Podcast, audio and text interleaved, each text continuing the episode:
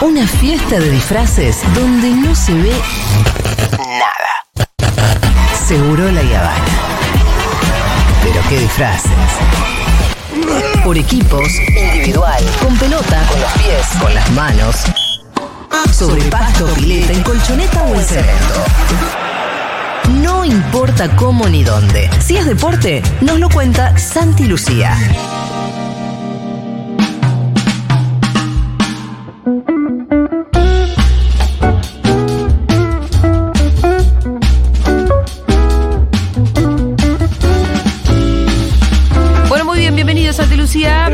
Julia Mengolini? ¿Qué decís? Muy buenas tardes. Muy bien, muy bien, muy Se bien. lo ve. Buenas, Santi. Estás radiante. Energético a Santi, sí, radiante. ¿Pasó algo energético. con Racing? Empató. Siempre pasa algo con Racing. Sí, empató en el sábado, sí, con Juega Barraca bien. Central en la cancha de Juega Uruguay. No bien, le jugó bien el gol. sábado. No- no jugó bien Fue el sábado, quizás ¿verdad? el peor Sí, partido de. Racing en el campeonato. Te voy a decir una cosa, Santi. Y el, lu- el lunes que viene esto acá va a tengo estar como cinco encendido. Sí, bueno. ¿Cómo es vamos a distribuir? Porque no quiero terminar como diciendo, bueno, Evitemos- Messi, una palabra. Una palabra. Evitemos Aparte lo acá de- Messi una palabra nos queda Por eso, porque Messi está al final. Evitemos lo de. eh, veo ahí en el. Si vas a hablar de lo de Cavani, por Sí, favor. voy a hablar de lo Hay de que Cavani. ponerle Acá nombre y dice apellido a los periodistas. Sí. Que el sábado a la tarde estaban con que venía Cavani. Uy, hay quilombo, hay quilombo, me Hubo gusta. hincha de boca, de verdad, yo estoy. Sí. Hubo hincha de boca que se fueron al aeroparque a esperar a Cavani porque No. hubo periodistas partidarios Bueno, de igual- boca. igual te digo una cosa, hay que darle bola a esos estaba ahí. dejó- Uno mostraba la foto del viaje, del boleto del viaje, ¿viste? El del boleto de avión. Sí, claro. Yo tengo una calentura con Arevalo y todo eso, Aguilera, todo eso que en un momento la daban re segura. Estábamos en la cancha y decían, lo van a anunciar ahora en el entretiempo. Ah, aparece ahí la pantalla No gigante mirá- un no mirábamos el partido nosotros porque vos veías esto, pero Claro. si vos veías Arevalo que tiene Sábado de la noche eso, ¿no? Sábado de la noche. Para ordenar cronológicamente, Sí, porque perdón. intuyo que no todos deben tener la línea de tiempo. claro, sábado a la noche. del todo que eran ya nueve de la noche, nueve y media en el entretiempo. Los periodistas partidarios de Boca aseguraban que Cavani llegaba a Buenos Aires al otro día a las 11 de la mañana y que ya le había dicho que sí a Boca. Le voy a dar un poco de contexto Eso. a esta descarga que está haciendo Pará. nuestro Pará. amigo Pitu Salvatierra. Para y retrocede eh, Yo estoy 10 caliente, kilómetros. Pitu. Sí, ¿Quién es Cavani? ahí vamos, ahí vamos, ahí vamos. Está- ¿Cuál es el fútbol? ¿Qué es el fútbol? Sí, no, Está es, muy bien. no, es que es la, es la pregunta que necesitaba, Julita. Te agradezco muchísimo. Nació en Salto, Sí. tuvo de ídolo a Gabriel Omar Batistuta. Ajá. Alguna vez dijo cuando estaba jugando sus primeros partidos en la primera de Danubio, en Uruguay, que uno de sus sueños que tenía como futbolista era emular a otro de sus ídolos, que era Sergio Manteca Martínez, y que él tenía un póster del Manteca, como dice el Pitu, colgado en su pieza, donde está trepado al alambrado que da a la 12, festejando un gol de boca. En cuero y con pantaloncito corto azul. está. 1 a 0 Yo a River, tengo ese mismo póster. octubre del 91. Yo tengo ese mismo póster. no, en octubre del 92, perdón. En la ciudad de Salto, en Uruguay, nació Edinson Cavani, como decía, debutó en la primera de Danubio. Con 19 años se transformó en el pase más importante de esa institución de ¿Para Uruguay, dónde fue que empezó? en Danubio. Ah, Es hincha de Uruguay. Nacional, hincha de Nacional de Montevideo, pero su carrera futbolística está vinculada a Danubio. Lo venden a él, lo transfieren al fútbol europeo en 3.900.000 euros y en ese momento, hace más de una década, se transforma en el pase más oneroso que tuvo un equipo de los humildes en Uruguay. En Uruguay tiene dos equipos ¿a qué poderosos. equipo fue allá? Se fue a jugar al Palermo de Italia. Es el primer club en el que juega en el fútbol eh, italiano. Eh, viene en paralelo a lo que comienza a suceder con Edinson Cavani, que llega a conseguir esa transferencia por una participación en el sudamericano sub-20 con Uruguay, donde él eh, se destaca, claro, hace siete goles en nueve partidos. Eh, el fútbol europeo pone mucha atención en lo que sucede en los torneos juveniles de fútbol sudamericano a nivel selecciones. Todo lo que es categoría sub-14, sub-16, sub-18, sub-20, tiene una especial atención de, de quienes siguen eh, con de llevarse lo mejor que sucede en este continente con los futbolistas que tienen proyección. Este, y en, ese torneo vinieron y lo vieron a Cavani y lo terminan transfiriendo cuando todavía él no había cumplido 20 años. Después, en paralelo con eso, empiezan a suceder algunas cuestiones mientras le va muy bien con la camiseta del Palermo, con su trayectoria con el seleccionado uruguayo, que es lo que lo termina po- potenciando. Quizás eh, el Mundial de Sudáfrica tiene una incidencia eh, importantísima, no solamente para Edinson Cavani, sino para esa generación de futbolistas uruguayos, entre las que particularmente, y fíjense cómo es eh, la historia de circular, que en aquel momento Diego Godín y Luis Suárez eh, aparecían como unos juveniles, unos pibes que apuntaban y que podían dar mucho, y que hoy casi en el desenlace de su carrera, la historia de Diego Godín, de Luis Suárez y de Edinson Cavani vuelve a tener un punto en común y justamente lo que confluye en común es el fútbol argentino y el retorno de tres futbolistas que tuvieron una notable y exitosa carrera, pero que se los vincula nuevamente en el desenlace de, de su carrera como futbolistas con el fútbol de, de esta región.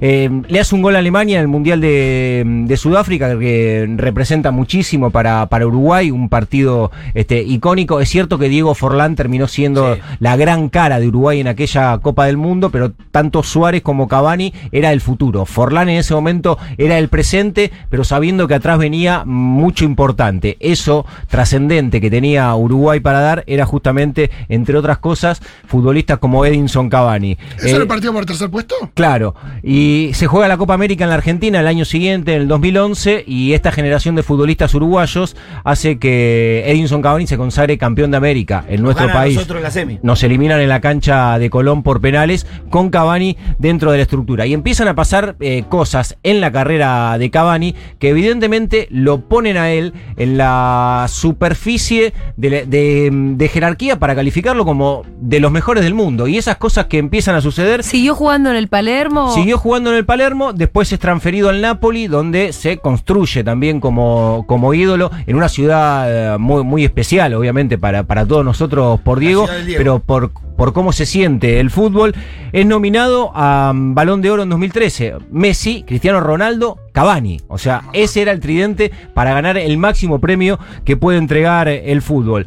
Ganó 25 títulos en su carrera como futbolista. Nunca ningún jugador en la historia de Uruguay ganó tanto como Edison Cavani. Es el uruguayo que más goles hizo en la historia de la Champions. Hizo 35 goles. Ningún futbolista nacido en ese país alcanzó la marca de Cavani. Se transformó cuando el Paris Saint Germain decide contratarlo y com- comprarle el pase al Napoli en, el pase hasta ese momento este, mm, más caro de uno de los equipos más poderosos del mundo, que es el Paris Saint Germain, lo compra en su momento en 64 millones de, de euros y es el máximo goleador en la historia del Paris Saint Germain. Tiene 200 goles en 301 partidos, que es un registro altísimo, fundamentalmente por el... Dos goles cada tres partidos. Sí, es eh, verdaderamente muy, muy impresionante. Eh, le hace dos goles a Portugal en el último mundial del 2018. Viene de jugar en el Manchester United, otro de los poderosos del mundo. Con esto quiero dejar en claro eh, que la carrera de Edinson Cavani lo posiciona, sin dudas, como uno de los 10 grandes futbolistas, por lo, por lo menos de la última década. Estamos hablando de un jugador de una dimensión eh, tremenda en cuanto a su jerarquía y a lo que consiguió él en el fútbol. ¿Qué es lo que sucede ahora? Bien, ahora ya tengo contexto. Ese es Cavani. ¿Por qué estás caliente? Porque. Se termina el contrato de Cavani Sí. con, el, con el Manchester. Bien, y había una ilusión de que este, venga a En este jugar. mercado de pases. En, Hace, hace, dos años que viene me lo. Me, me- franeleándonos a nosotros. A Boca. A Boca, diciendo me gustaría jugar en Boca, gritar los goles trepados del alambrado como el Manteca Martínez, y Boca sí, yo Aparte- jugaría en Boca. Entonces No, nosotros. Boca y Uruguay, a River también, ¿no? hay una relación ahí como siempre. Claro, y yo, nosotros tontos hace tres años que estamos esperando que venga este sinvergüenza que nos está haciendo el chamullo todos los, todos los libros de paz. Sí, que Boca viene de una situación en relación a, a figuras de relieve mundial hace muy poquito, hace un mes, que se terminó también la ilusión de contratar a Arturo Vidal, que en términos por lo menos de presentación desde los medios vinculados al fútbol sucedió algo muy parecido, un acuerdo prácticamente acordado, así se presentaba como noticia, lo que genera evidentemente mucha expectativa y lo que dice el Pitu eh, fue de esta manera, el, ayer a la mañana hubo gente, Julia, hubo público de Boca. A las 6 de la mañana llegaron los primeros cinco hinchas de boca a Aeroparque. Y, y- y había otros que se fueron a Ezeiza porque nadie sabía dónde llegar. Ay, y- porque no iba a llegar. Pero de verdad. y, cámara de televisión, pero que- vos, vos te cagás de risa, Hay pero. gente que es muy enferma, porque estos Claro. tarados empezaron a decir, eso terminó a las 6 de la mañana, un tipo con la hija, la mujer, en Ezeiza con un frío. ahí. Cavani tiene que responder frente a esa familia. Alguien Y Cavani nunca llegó a ningún lado. No, Cavani no había hecho ningún acuerdo. Se había claro. presentado como noticia que sí, por supuesto, hubo comunicación entre el representante de Cavani y Riquelme, una negociación que parecía que iba a terminar con Cavani con la camiseta de Boca, pero nunca una confirmación.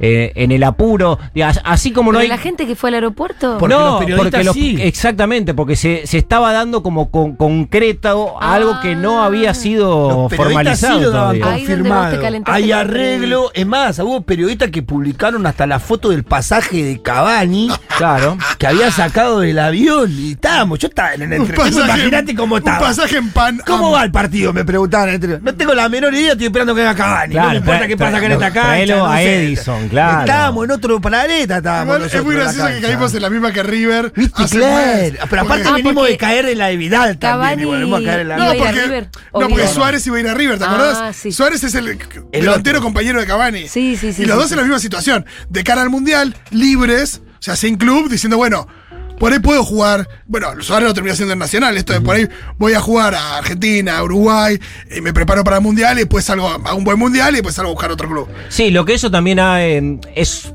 una calificación para el presente por el que están transitando tanto Suárez como Cavani. Si no hay equipos europeos, y probablemente para Cavani eh, lo haya porque tiene negociaciones todavía Me parece que termina Peñarol jugando Claro, bueno, pero- contra, contra cosas. Pero que jugadores con este recorrido, si no tienen cerrada su incorporación a ninguno de los equipos poderosos de Europa, bueno, evidentemente eso también es un diagnóstico en sí mismo. Que tenga la posibilidad Suárez de jugar en River, que termine en Nacional de Montevideo, o que haya estado cerca Cavani de jugar en Boca, habla que todos esos equipos o toda esa dimensión de futbolista en la, en, la elite mundial que tuvo Cavani, hoy no es tal. Y eso es una realidad. Porque ya Sucede. están más viejitos. Claro, que necesitan Claro, una. además una especie de jubilación. Necesitan un- no, y necesitan una plataforma competitiva importante por lo que va a pasar dentro de tres meses, Sí. que es la Copa del El Mundo de. Qatar, a la que está clasificado Uruguay, poquito, ¿eh? aunque ni Suárez ni Edinson Cavani, 100,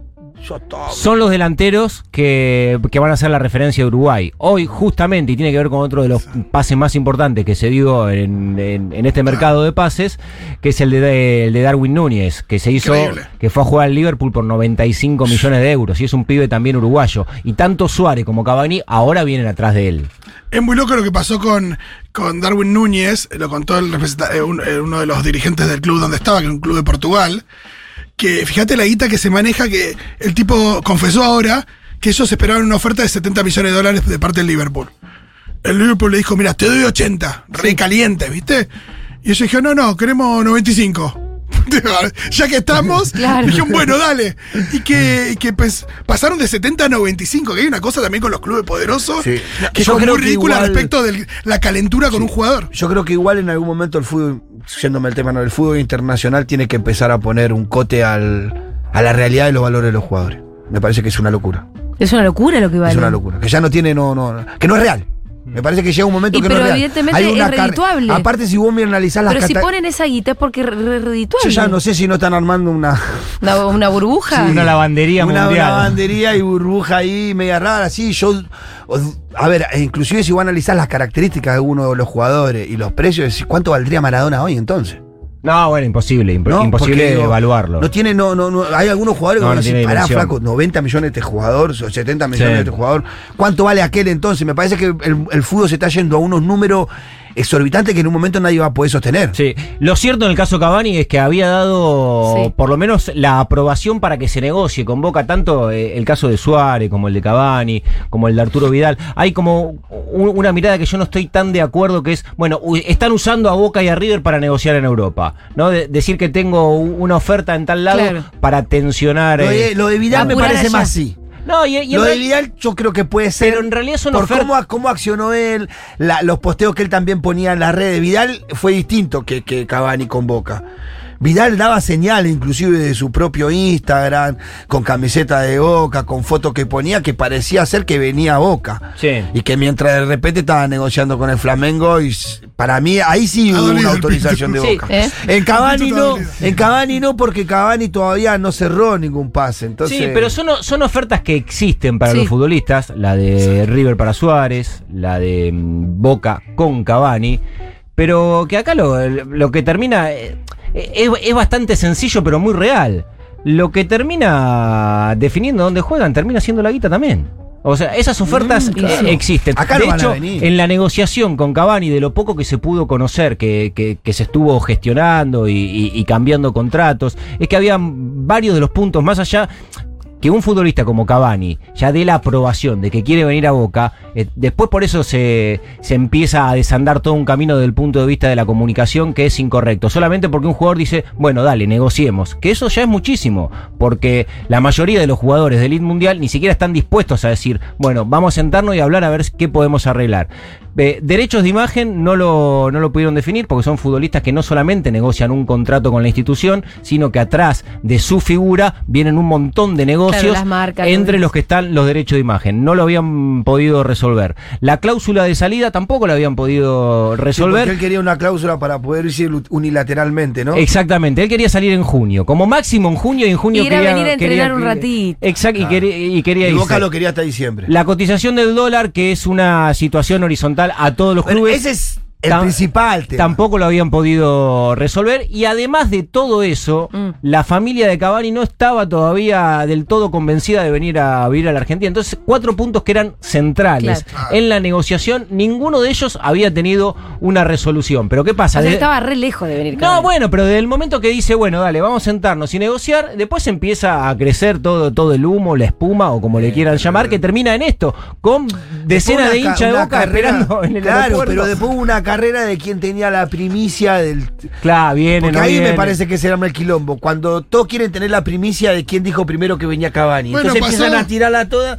Y la consecuencia final, que a mí lo que más me molesta, de verdad lo digo, es eso, de que vos hiciste ir. La hincha de boca son gente muy humilde en la mayoría de los casos. ¿viste? El, el muchacho que estaba ahí a las 6 de la mañana es un tipo que se levantaba Sí, igual te digo, la- ese- a las el 5 y único a re- laburar. igual te digo, el único responsable está ahí a las 6 de la mañana con su Es el tipo, sí, es e el tipo, hija, es el tipo. ese tipo. Digo, vos vas ahí con Kiara y con la Debo. No, yo no voy. le- le decís, No, no, claro. Debo, si me lo dijo eh, Arevalo. Tato Aguilera, Pero te digo la verdad, lo creé en un punto. Sí, la verdad sí. que lo creé. Yo Sí, cuando, lo- tantos periodistas lo hacían, uh, no le dejamos decir nada. No. No, no, pero está muy bien, está muy bien. Yo sabía que iba a suceder esto y me, me gusta muchísimo. Por eso sabía que el tema de, Eh, de hay que- Cavani iba a ser Hay nuestro que disparador. dedicarle algunas palabras, por lo menos, a que volvió el fútbol femenino local. Y acá dice Messi y Julián en las ligas de Europa. Sí, eso rapidísimo, porque empezaron oficialmente dos de las ligas más importantes del mundo. Una es la Liga de Francia y empezó de la mejor manera. Nosotros, obviamente, que vamos a tener eh, el lente puesto en lo que suceda con Lionel Messi cuando hablemos de la Liga de Francia, por lo que viene dentro de tres meses, porque va a ser el último mundial de Messi y que llegue de la mejor manera es importantísimo. Estoy contento. Y que haya empezado la Liga de Francia haciendo dos goles y que uno haya sido este, con, un, con un valor estético inmenso como parar la pelota de pecho del aire, tirar una chilena que pase por arriba del arquero. Eh, bueno, ¿cómo querés que empiece tu temporada? Así. Y eso le sucedió ¿Cómo a Messi que lo pongamos el otro día. No, claro. Y lo de Julián, lo de Julián también es importante porque es integrante del seleccionado argentino, porque había también una mirada maliciosa en relación a lo que podía llegar a suceder con Julián Álvarez cuando se confirma el pase a uno de los, equi- de los mejores equipos del mundo hoy en cuanto a rendimiento, que es el Manchester City de, bueno, va al City pero no va a jugar. Va a comer banco. Eh, va a comer banco, se va a tener que adaptar. Y ya en el debut del Manchester City, que la gran figura terminó siendo el noruego Haaland, pero jugó 15 minutos. Y tener 15 minutos en el primer partido oficial de la Premier para Julián Álvarez. eh, ¿Y fue- jugó bien? Sí, intervino, no, no, no- no fue determinante como en, en los partidos amistosos de pretemporada. fútbol Pero claro, de eso se trata y que haya, que haya tenido pista. Y ya eso va a ser bueno, muchísimo. yo sacándome la camiseta, por supuesto, para mí me parece que lo más importante es que Julián Álvarez le vaya muy bien ahí porque es un jugador de la selección argentina que puede sumar muchísimo en la medida que vaya creciendo ahí en el City. Sí, me parece como las luces no va a estar, van a estar sobre Haaland, que es como la gran inversión de Manchester City por la cantidad de goles que venía haciendo y demás. Eh, imagino que le darán tiempo a Julián y que no va a haber una especie de, de ansiedad porque enseguida empieza a hacer goles. No, no, absolutamente. Y, Es muy joven también. Y también son necesarios eh, esos tiempos más allá de, de la jerarquía que él tiene como futbolista, que todo eso, digo, el, el tema de la adaptación es muy subjetivo. Hay, hay futbolistas que tardaron un tiempo prolongado y que después se pudieron consagra- consagrar y otros que, que explotaron en la primera temporada. Así que bueno, tendrá que recorrer evidentemente su experiencia Julián Álvarez. Para ir abordando algunos de los otros temas que, que ves Sí. ahí, eh, en algo más de una palabra, pero si tuviera que elegir una para la vuelta del fútbol femenino, el torneo local, es competitividad. Uno cuando ve la fecha y cómo eran los cruces decía, uh, loco, otra vez eh, pueden aparecer eh, Muchas diferencias. brechas grandes entre un Sí. equipo y otro. Y la Guay Urquiza, que es eh, el equipo que está liderando el campeonato, que sostenidamente viene consiguiendo buenos resultados, jugaba contra uno de los de abajo, que necesita sostenerse en la primera división, y le ganó por uno. Le ganó 3 a 2, sigue primero, equipo con, con Se va- se va casi- emparejando un poco, ¿no? Absolutamente, un poco no, muchísimo. Boca jugaba con Y en Ferro. poco tiempo, Santi. Sí, Tiene poco tiempo bueno, en y, la- toda la trayectoria. y esto tiene que ver con, con el entrenamiento, con eh, intentar equiparar las condiciones de los que más tienen con los que menos tienen. Y en la primera división, afortunadamente, se viene dando. Por eso uno cuando mira el recorrido de la fecha hasta acá del fútbol femenino, digo hasta acá porque quedan algunos partidos. Sí, muy diferente a la fecha de otros campeonatos en donde había 5 o 6 goles de diferencia. 10 a 1, 8 a 2. Boca le ganó 2 a 0 a Ferro. Y Ferro viene de la viene de, de- de jugar en la B. La B. Este, y Boca viene de. presentó a algunas jugadoras que fueron decisivas para la selección en la Copa América. Digo, hay diferencia, Grande pero, colectivamente, evidentemente, se está equiparando y eso es muy bueno. Y lo otro que también que tenías eh, anotado por ahí, Julita, en el recorrido de la columna de hoy, tiene que ver con el, con el torneo de la Alcudia, porque ahí está buena parte del futuro de la Argentina en, en los seleccionados juveniles en los próximos eh, años, porque es eh, categoría sub-20, que de las categorías juveniles... Eh, ¿Macherano? Mascherano es el entrenador que consiguió su primer título como director técnico. Le ganó 4 a 0 ayer Argentina la final a Uruguay. Fue el ¿Mascherano es director técnico del sub-20? del sub-20 argentino masculino. Digo masculino porque también jugó el sub-20 Claro. mm, Una gran femenino. decisión esa, ¿no, Santiago? ¿Te parece? La de Javier Mascherano, sí. Mascherano lo veíamos entrenador Sí. hace 10 años. Sí, sí. Eh, cuando hacíamos columnas con Rolo hablando de la selección argentina y del técnico que ya tenía Argentina dentro de la cancha y que tenía también el Barcelona. Sí. Porque desde el punto de vista de la planificación y de la estrategia, era un tipo que estaba absolutamente involucrado en lo que pasaba desde ese lugar y, que nada, el tiempo lo tenía que poner en, eh, digo, sacarlo de adentro de la cancha para que esté de la línea de cal del otro lado. Y, y inevitablemente creo que cuando veíamos a Mascherano sabíamos que iba a ser entrenador, ahora consigue su primer título, le ganó 4 a 0 a Argentina-Uruguay y el Colo Ezequiel Barco fue elegido el mejor futbolista de la competencia. Y lo miro al Pitu porque es un pibe que en Boca por lo menos hace dos años se viene hablando como que a ese pibe le va bien, ese pibe va a, ir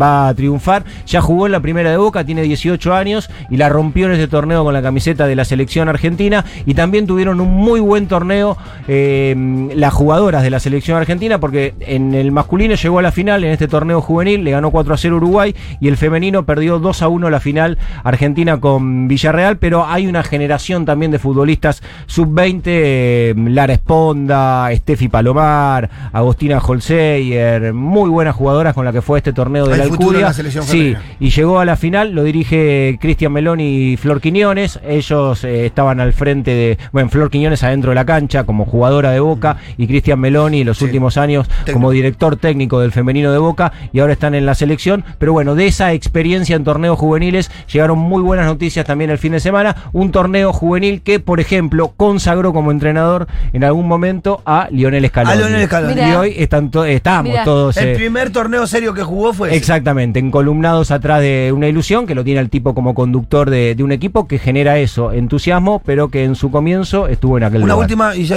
eh, no, no sigue sin fecha el partido Argentina-Brasil, ¿no? Es sin lugar. Sigue sin fecha, sigue sin lugar porque la FIFA quiere que se juegue el partido que se jugaron cinco minutos y fue suspendido, que tiene fecha por FIFA en septiembre, pero la Argentina fue al Tribunal Arbitral Superior, al TAS, y todavía no llegó el fallo desde ese tribunal. Por eso no pueden planificar, y si hay algo que lo tiene descontento a Lionel Scaloni, es eso, que no puede planificar de acá al Mundial, porque por supuesto tienen que determinar qué suceda con ese partido y cuál es la incidencia negativa que puede llegar a tener ese partido, que como es un, un torneo oficial, la eliminatoria, si a Argentina le llegan a suspender a algún jugador, se perdería el debut en la Copa del Mundo. Ahora, desde el punto de vista futbolista competitivo, dame a Brasil. Y sí. Claro. Dámelo Claro, ahora, Nadie ya. meta mucho la patita porque si te echan no juegas el primer partido mundial. No, hay que cuidarse un poco y listo. Gracias a ti, Lucía.